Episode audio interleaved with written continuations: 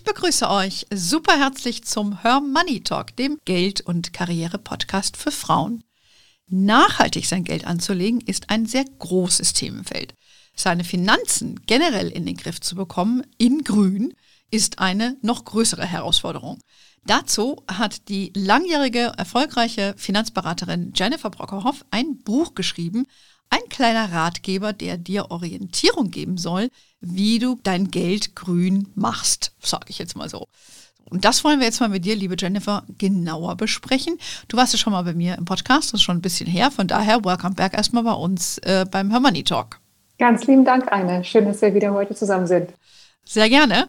Du hattest mir ein schönes Päckchen geschickt äh, mit deinem handsignierten Buch. Ja, das fand ich ja ganz, ganz süß gemacht. Schönen Dank nochmal. Da haben wir gesagt, gut, müssen wir gleich mal ein bisschen drüber plaudern.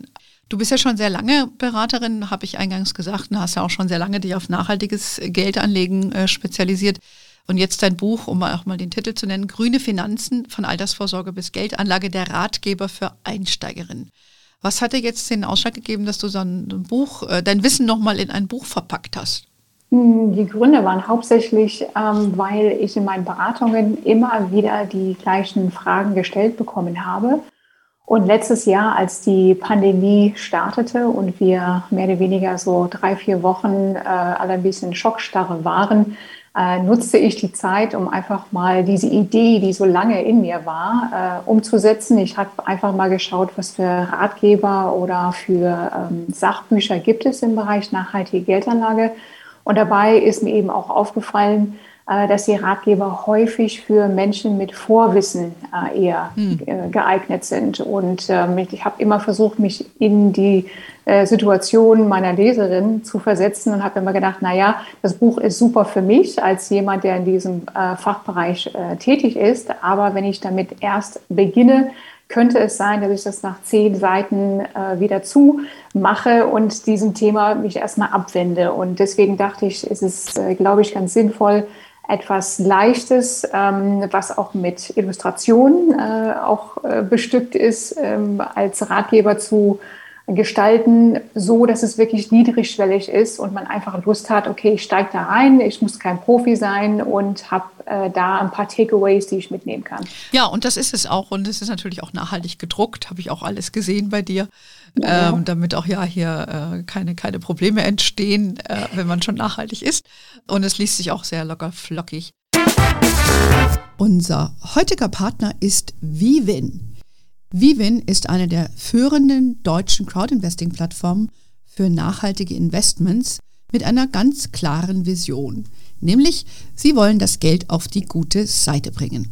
Das Unternehmen aus Mainz bietet Crowdinvestment in den Bereichen erneuerbare Energie, grüne Immobilien und nachhaltige Startups an. Und um letzteres soll es jetzt auch gehen. Der grüne Banking-Anbieter Tomorrow startet am 18. Oktober auf Vivin mit seiner zweiten Crowdinvesting-Kampagne.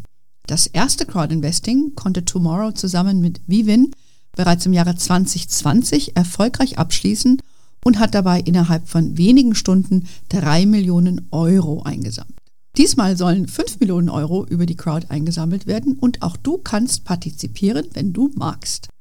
Es gibt einen Basisrückzahlungsbetrag, was einer Verzinsung von etwa 5% pro Jahr entspricht, und darüber hinaus gibt es eine Gewinn- und Exit-Beteiligung. Die Mindestanlagesumme beträgt 100 Euro, die Laufzeit beträgt 5 bis 10 Jahre. Wenn du mehr darüber erfahren möchtest, dann schau gerne mal auf vivin.de slash tomorrow vorbei oder klicke auf den Link in unseren Show Notes. Vivin schreibt sich übrigens W-I-W-I-N, also vivin.de slash tomorrow. Und ein wichtiger Disclaimer zum Schluss. Ihr solltet bedenken, dass der Kauf eines solchen Wertpapieres erhebliche Risiken aufweist und zum Totalverlust führen kann. Von daher macht euch bitte vorher schlau. Aber lass uns das mal ein bisschen äh, durchdeklinieren hier für alle, die das Buch vielleicht später nochmal lesen wollen oder einfach jetzt nochmal zuhören. Ähm, du hast gesagt, in, oder schreibst in deinem Buch aus deiner Beobachtung heraus, äh, werden mehrheitlich Frauen mit dem Thema Nachhaltigkeit assoziiert. Und wir wissen natürlich, dass das hier bei uns bei Hermanni ist es ein absoluter Dauerbrenner für unsere Leserinnen, unsere Hörerinnen. Also wenn wir da zur Nachhaltigkeit was machen, ist die Bude voll. Ähm, du findest aber, das soll sich ein bisschen ändern. Warum? Ja, unbedingt muss ich das ändern, weil äh, Nachhaltigkeit ist ja kein Frauenthema, auch wenn Frauen sich zu diesem Thema eher hingezogen fühlen oder eben auch äh, bereits schon einen nachhaltigen Lebensstil pflegen. Und äh, da gibt es einige interessante ähm, Untersuchungen, gerade auch von Soziologinnen, die festgestellt haben, dass das Thema Nachhaltigkeit bei Frauen eher verankert ist weil Frauen oft die Care-Arbeit nach wie vor übernehmen. Das hm. heißt, ähm, die kümmern sich um die Kinder, die kümmern sich um ihre Eltern, Großeltern, pflegebedürftige Angehörige beispielsweise und sind da schon ähm, auch mit einer Art von Sozialnachhaltigkeit äh, direkt äh, in Kontakt. Die übernehmen auch die Konsumentscheidung. Das heißt, wenn man eben Einkäufe tätigt, sei es jetzt irgendwie im normalen Drogeriemarkt oder äh, auch im Lebensmittelladen. Äh, und auf einmal sieht man zwei, drei verschiedene Alternativen mit Mikroplastik, ohne oder bio oder konventionell. Äh, dann wird man eher natürlich mit nachhaltigen oder konventionellen Entscheidungen konfrontiert, sodass der Sprung von unserem normalen Alltag in die Finanzen eher schon gegeben ist. Hm. Und äh, wir wissen ja, dass äh, Frauen natürlich auch im Finanzbereich äh, sehr stark vertreten sind. Also wir sind da relativ paritätisch unterwegs. Mhm. Ähm, aber das Problem ist, dass Frauen ja häufig nicht in Führungspositionen vertreten sind. Und äh, nach wie vor ist es ja so, dass ähm, Frauen mehr in den, ich sag mal, Servicebereichen zuarbeiten, äh, auch Beraterin-Tätigkeiten, aber in den entscheidenden Positionen, wo eben auch entschieden wird, wie geht man auch mit Geldern innerhalb von einer Bank um oder wie legt man Gelder innerhalb eines Fonds an, äh, gibt es leider noch zu wenig Frauen und damit eben auch häufig nicht nachhaltige Entscheidungen. Mhm. Okay, also du sagst, Frauen sind ähm, ja eigentlich schon so ein bisschen drauf eingestellt, äh, aufgrund ihres Lifestyles und das, was wir schon immer haben machen müssen. Und äh, es sollte einfach auch mehr geben, die was zu sagen haben in dem Segment, oder? Gerade in Unbedingt. dem Geldanlagesegment. Ähm, kurios ist, also ich hatte auf einer Party und ja, die gibt es wieder, ähm, eine junge Dame kennengelernt, die neu im Berufsleben war und äh, von ihrem Chef befördert wurde ähm, zur Nachhaltigkeitschefin quasi. Das ist ein Industrieunternehmen, also die haben gar nichts äh, jetzt mit unserer Branche zu tun. Und äh, das war ganz interessant. Aber die, ähm, ich hatte den Eindruck, wie sie mir das so geschildert hat, hat man dort, so für sie war es nett, ja, für sie war es eine Beförderung, bezahlt wird sie auch nicht gescheit. Und die haben irgendwie ein Problem von der Hacke, ja, und haben es dem Mädel gegeben. Das war so ein bisschen mein Eindruck, ja. Mhm. Ähm, aber ich glaube, nach dem Gespräch mit mir gab es dann auch noch mal ein Gespräch mit dem Chef. hoffentlich, hoffentlich. Und es ist interessant, was du sagst, weil es ist ja häufig so, dass diese CSR-Managerin oder die genau. Nachhaltigkeitsmanagerin, genau die sind ja ich, äh, gefühlt zu 80 Prozent wirklich eben auch von Frauen äh, ähm, übernommen, diese Position und äh, auch in, in großen Unternehmen weil auch da irgendwie vermeintlich man denkt, ja, das äh, müsste eben auch äh, aus der Historie her oder aus der ähm, Sozialisierung heraus von einer Frau übernommen werden. Und das ist einfach ja. totaler Blödsinn. Naja, aber was, was eben der Punkt ist eben für mich ist, es wird unterschätzt, was diese Rolle künftig ist. Ja, und wichtig. ich glaube, weißt du, dann hat man gedacht, ah, dann, dann kriegt man, man will das, man will diese junge Frau fördern, sicherlich okay, ja.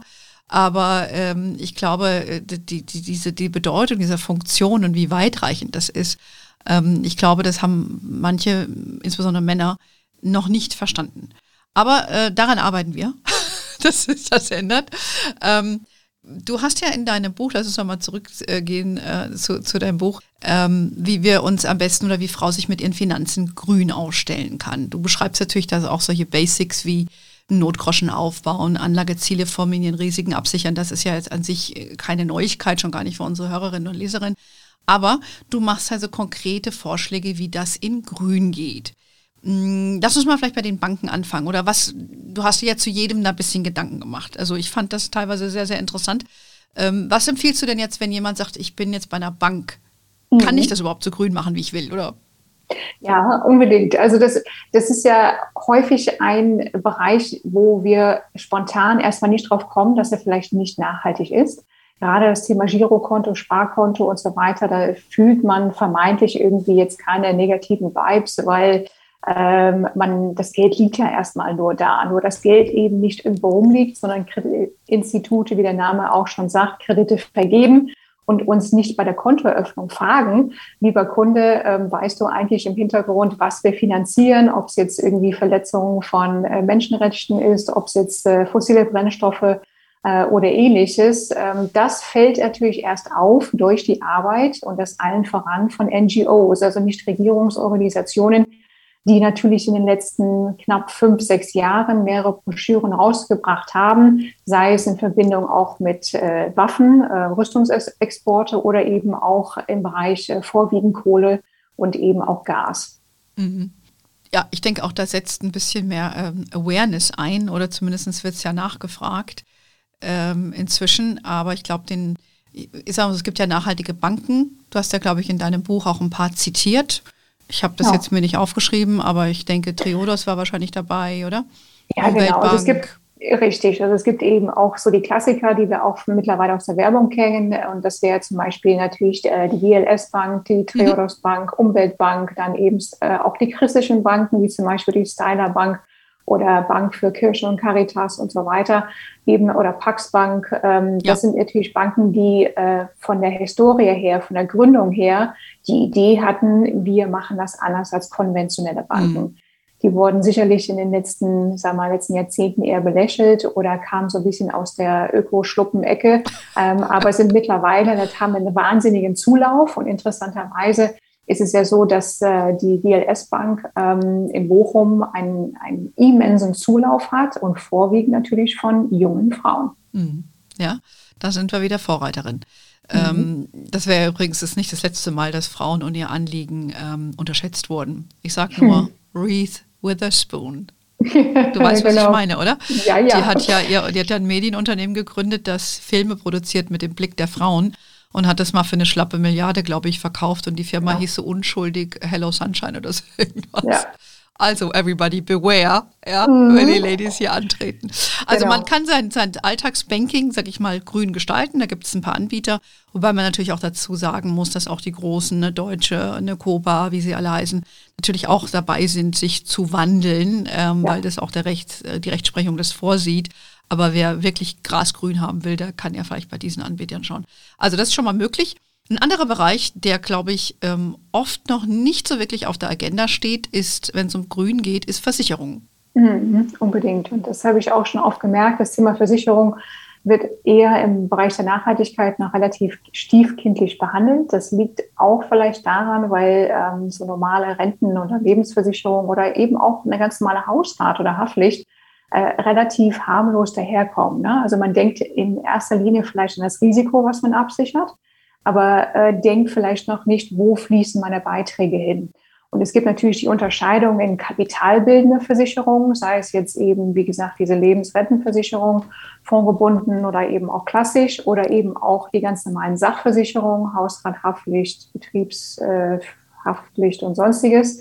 Ähm, aber auch da ist es ja so, dass die Gelder ja nicht ausschließlich ähm, bei Schäden komplett aufgebraucht werden, sondern Versicherungsunternehmen sind ja eben auch Wirtschaftsunternehmen und arbeiten mit dem Geld und wollen natürlich eben auch Erträge erwirtschaften und legen natürlich mit den ähm, Beiträgen, die die jeden Monat erhalten, und das sind wirklich große Summen, ähm, das sind wirklich äh, großstellige Millionenbeträge, äh, auch entsprechend, äh, in, die investieren natürlich auch in Geldanlagen. Und da ist natürlich die Frage, worin wird da investiert? Mhm. So, oder was wird denn finanziert? Also es gibt eben auch Versicherungsgesellschaften, äh, das äh, sehe ich ja auch im Bereich der Baufinanzierung, die mittlerweile mit, mitmischen aufgrund des Niedrigzinsniveaus. Ähm, und da äh, ist auch natürlich viel Wandlungspotenzial vorhanden. Ähm, auch die gesamte Branche äh, die will sich viel nachhaltiger aufstellen. Und das zeigen auch die jährlichen Berichte, äh, die veröffentlicht werden, weil die auch mittlerweile gesetzlich verpflichtend sind. Die ja. sogenannte Offenlegung, genau.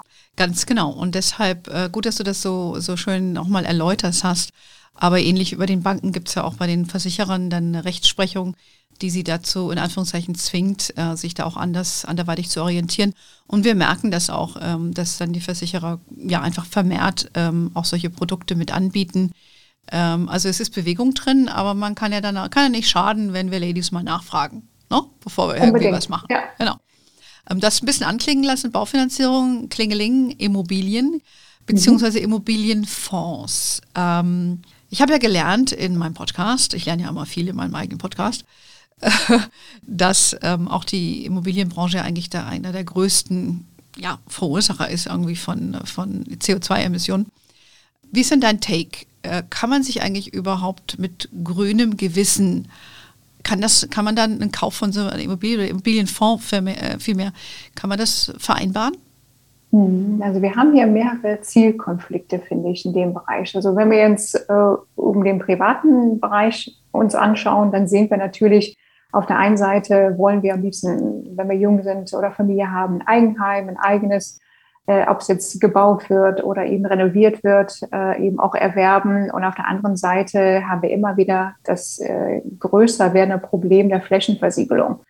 Ähm, ne, also dieses Thema äh, einerseits soll gebaut werden und andererseits ähm, wohl brauchen wir die, äh, diese Frischluftschneisen. Wir brauchen Möglichkeiten, dass Wasser versickert, damit eben auch so Flutkatastrophen, wie wir es dieses Jahr auch hier in NRW gesehen haben, äh, nicht so extrem äh, ausfallen, beziehungsweise dass Städte in der Lage sind oder auch ähm, die Peripherie diese Wetterbedingungen eben auch auszuhalten. So, das ist natürlich die private Ebene und dann schauen wir uns natürlich die Investorenebene an, das heißt die normalen Immobilienfonds, äh, die wir natürlich äh, als Fondsanteile kaufen können, äh, die offenen beispielsweise. Und ähm, ist genau richtig, was du gesagt hast, der Immobiliensektor, so die schlafenden Riesen, die auch so harmlos daherkommen, die sind für 40 Prozent des CO2-Ausstoßes äh, entsprechend äh, verantwortlich. Und viel davon natürlich auf dem Produktionsweg, das heißt beim Bau äh, entsprechend von den Immobilien. Und das äh, ist, glaube ich, auch so, so ein Aha-Effekt, wo man erstmal merkt, okay, äh, wo kommt überhaupt Beton her? Das Thema Sand, ne, dass äh, das auch eine schwindende Ressource ist. Auf einmal, äh, wenn man diese Dinge auch auf einmal mitbekommt, dann wird man dafür sensibilisiert. Ähm, und dann kann man vielleicht eben auch äh, sich Gedanken machen, wie geht, beim Wohnen müssen wir alle. Das ist ja eben auch ein, ein Grundrecht, beziehungsweise ist ja auch eins der 17 Nachhaltigkeitsziele ähm, dass äh, wir alle auch entsprechend ein Dach über den Kopf haben und eben das auch warm haben.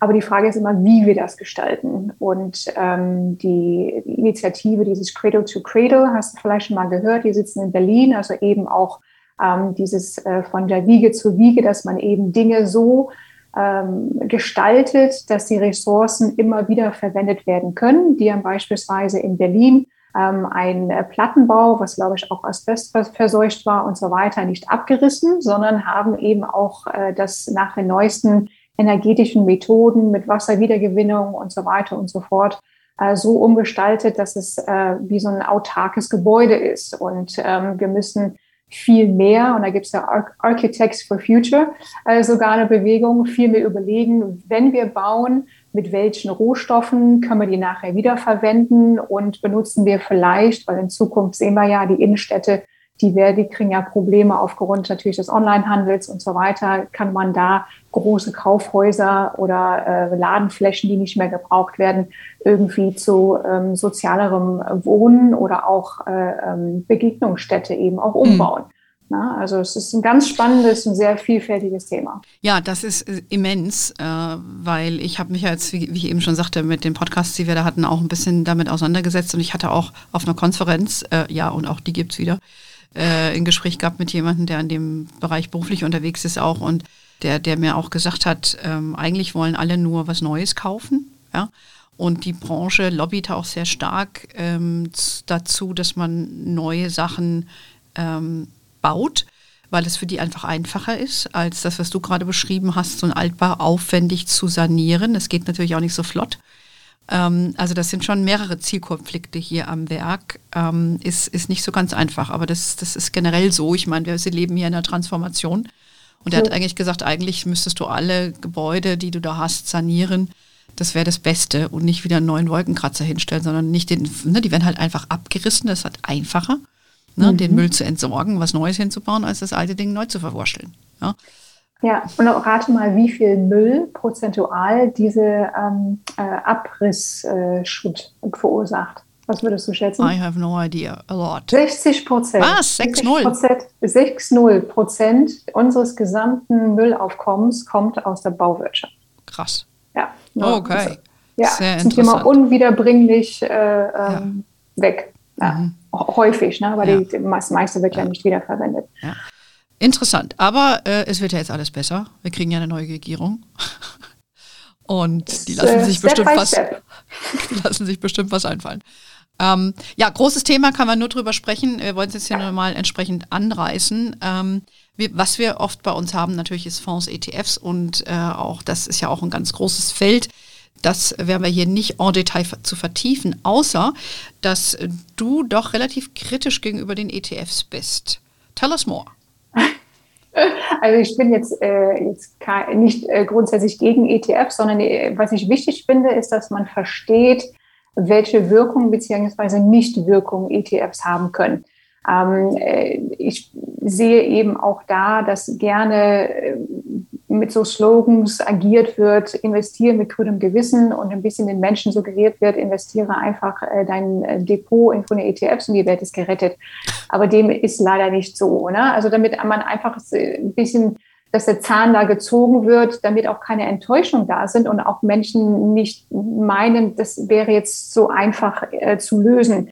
Ähm, es gibt natürlich den eklatanten Unterschied, äh, das, was wir alle wissen, äh, die Kostenstruktur und die kommt natürlich dadurch zustande, dass natürlich die aktive Seite, ob die jetzt Engagement, Research und so weiter eben auch äh, betreiben, das in der Regel auch teurer ist, muss aber nicht unbedingt schlechtere Rendite heißen. Und ETFs sind eben auch eine wahnsinnig gute Lösung, um einfach in den Markt einzusteigen und auch Vermögen aufzubauen.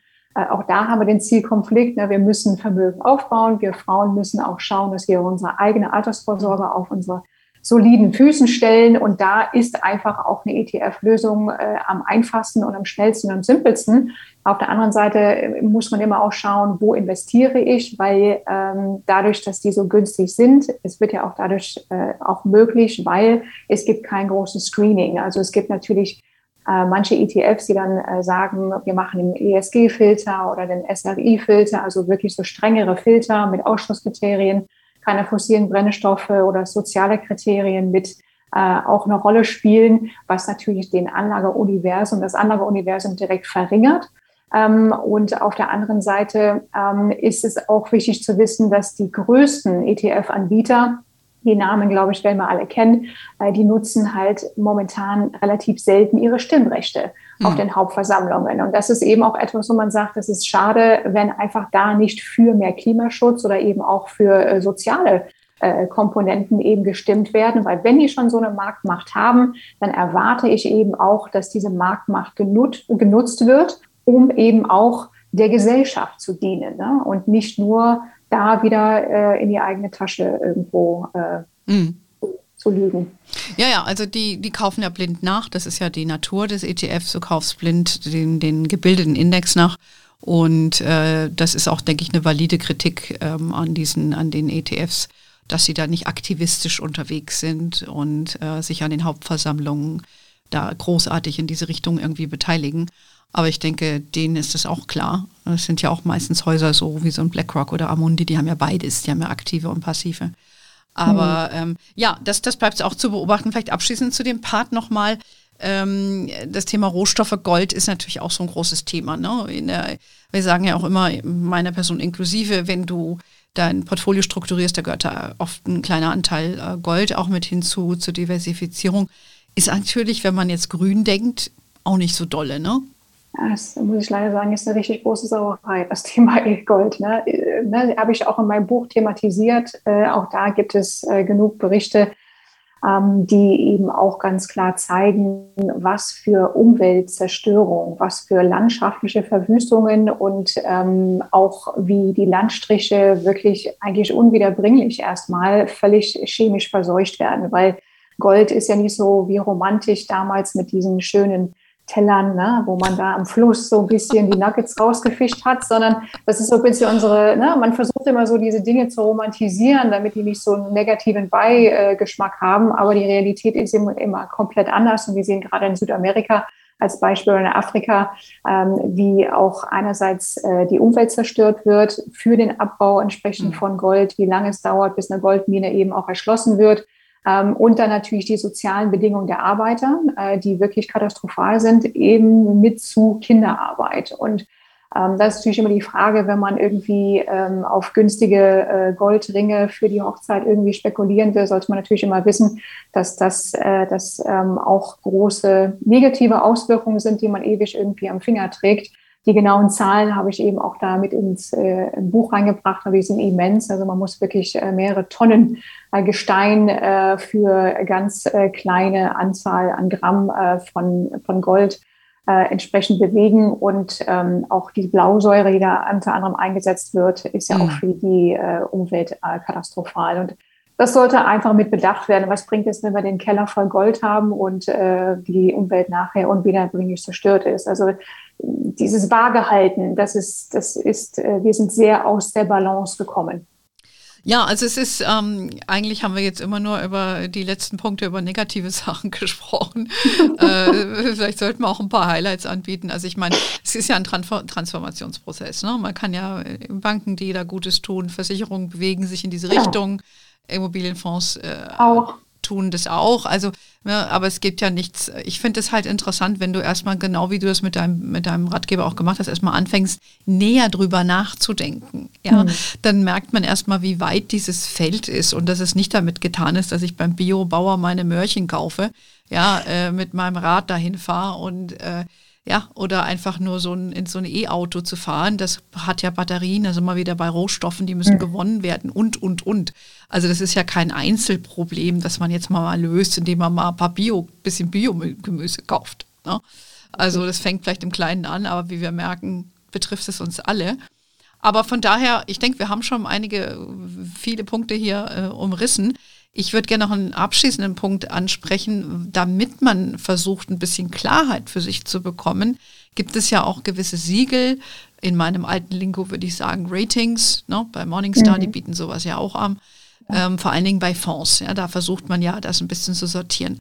Welche denn, welche Ratings oder Siegel sind denn aus deiner Sicht relevant? Also das trifft ja jetzt primär dann die Fondsauswahl oder ja, Strecken, genau. genau.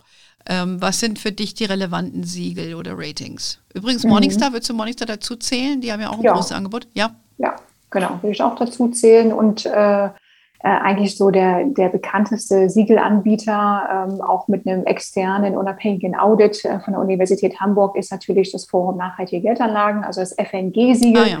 Ist eben auch da eigentlich das bekannteste und ähm, da wird eben auch von der ähm, Gesellschaft für nachhaltige Qualitätssicherung, die führt eben auch das Audit mit der Universität in Hamburg entsprechend aus, damit man auch weiß, das ist jetzt nicht so ähm, gekauft und äh, ähm, abgegeben und fertig. Das mhm. finde ich auch immer sehr wichtig äh, herauszustellen.